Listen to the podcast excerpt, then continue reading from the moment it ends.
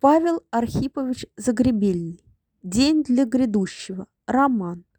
Все начинается с Тани. Секретарша оттачивала последний карандаш. Секретаршу звали Таней. Секретарше, то есть Тане, было 20 лет. В таком возрасте еще можно говорить. Сколько лет героине без риска оказаться бестактным. Как все молодые девушки, особенно секретарши, Таня была влюблена. Но об этом чуть позже. Сегодня же на долю Тани выпала ответственная роль.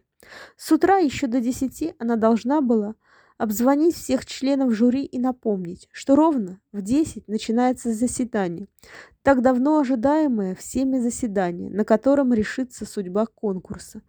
Таня позвонила академику Дементию Фомичу. После академика Таня позвонила вице-президенту Академии строительства и архитектуры Татьяне Васильевне.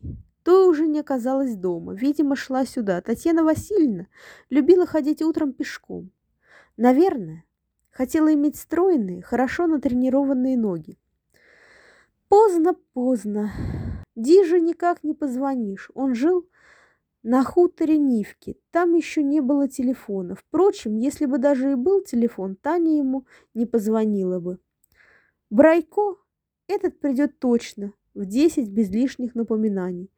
Таня уважала его ум, но относилась к заместителю Кукулика немножко свысока. Может, из-за его тихого нрава, а может, просто потому, что маленькие мужчины были ей не по вкусу. Ах, маленького роста, но большой души мужчина. Что ж, тем хуже для него. Кошарного секретарша ненавидела. По паспорту его звали Антон Кузьмич, но сам себя он величал только Анатолием. Правда, Кукулик называл его Антоном. Даже как-то при собеседниках сказал Кошарному, что ж ты, брат, стыдишься данного отцом имени? Чехов он был Антон. Да я ничего, так как-то вышло. С фронта еще повелось, покраснев, ответил Кошарный. Таня упорно называла главного инженера Антоном. Позвонила Кошарному. Он сидел возле телефона. Видимо, с утра ждал звонков. «Антон Кузьмич? Ну? Это Таня. Доброе утро. Ну? Я хотела вам напомнить. Ну?» У нее чуть не слетело с конца языка. «Напомнить вам, что вы хам и свинья». Но стерпела. Сказала спокойно. «Что? Как секретарь жюри вы должны быть на полчаса раньше. Не ваше дело». Мне велел передать это вам Василь Васильевич. Без вас с ним говорил. И еще, позвольте вам сказать, что я в восторге от вашей любезности.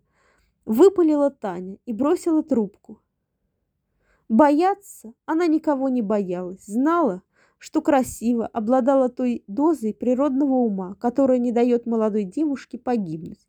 Плюс к тому имела за плечами десятилетку, что уже ставило ее почти в полную независимость от всяких кошарных, свинарных. В институте жилья Таня оказалась совсем неожиданно для самой себя. После десятилетки устроилась на годичный курс геодезист. Должна была ехать куда-то в Донбасс, как вдруг ее увидел Кукулик и предложил пойти к нему в секретари.